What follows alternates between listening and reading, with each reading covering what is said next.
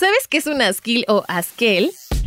Esto es Curiosísimo, el podcast con Carla Mancilla. En Curiosísimo, el podcast, todo nos interesa, así que aquí te va esta información.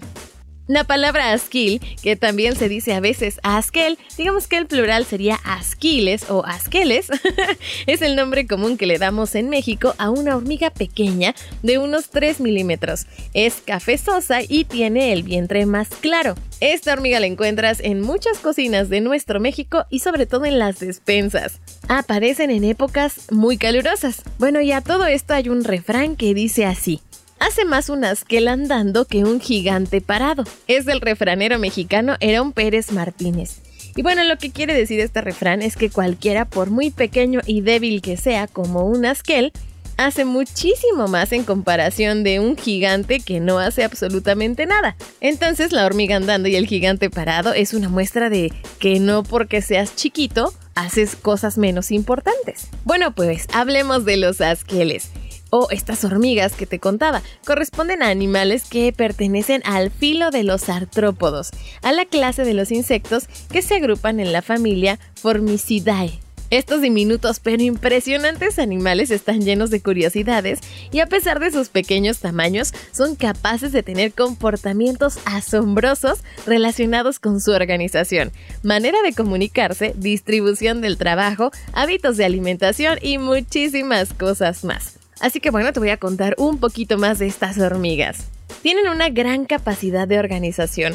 Resulta que esta es una de las características más sobresalientes de las hormigas, que son un grupo con una gran capacidad justamente para organizarse. Forman un tipo particular que se conoce como eusocial, lo que significa sociedad verdadera. Este tipo de agrupaciones se define por la presencia de ciertos aspectos como división del trabajo reproductivo, cooperación en el cuidado de la descendencia, superposición de varias generaciones y altruismo. En este sentido, las hormigas tienen una compleja estructura social que se conforma por diferentes individuos con distintas funciones. De esta manera, su organización consta de reinas y machos que se encargan principalmente de esta reproducción en la colonia y las hormigas obreras que se dividen las responsabilidades y se especializan en construir el nido, otras en cuidar las larvas, otras en buscar el alimento y por supuesto quienes proporcionan protección.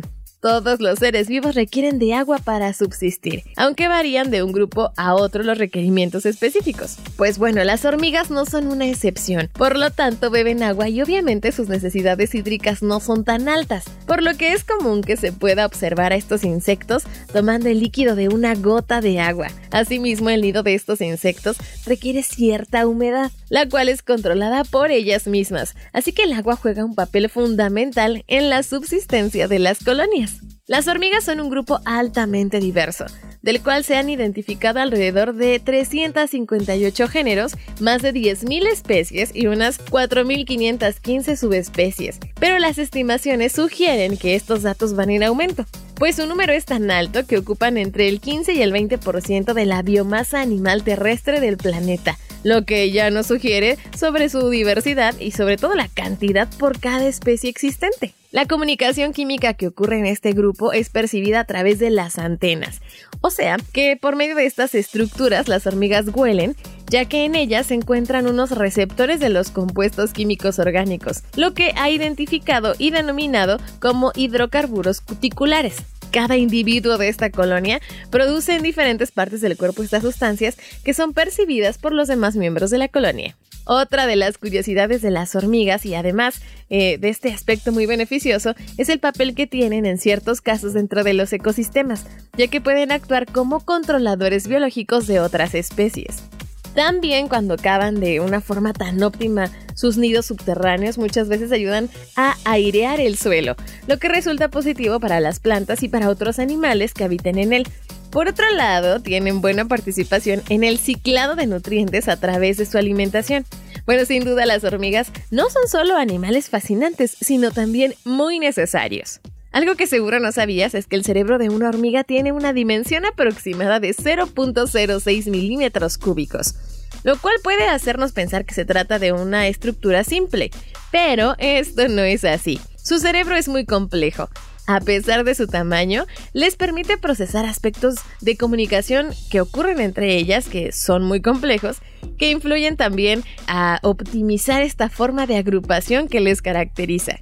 Tenemos otra curiosidad de las hormigas y es que no obvian a los miembros muertos y digamos que tampoco a los heridos de la colonia. Cuando alguno muere dentro del nido o cercano a él, las obreras se encargan de trasladarlo a un lugar lejano o incluso a una cámara particular dentro de la guarida. Cuando es una colonia que apenas está siendo fundada por la reina, esta misma es capaz de separar el cuerpo de un miembro muerto para depositarlo en un lugar específico. Ahora bien, no son recomendables tenerlas de mascotas, y mucho menos si llegaron solitas y se les ocurrió invadirte tu alacena. Entonces te voy a dar algunos métodos que son súper seguros para combatirlas. Checa, el primero es sal. Eh, lo ideal es mezclar sal con pimienta y se puede usar como un potente repelente natural. Otro tip es la canela.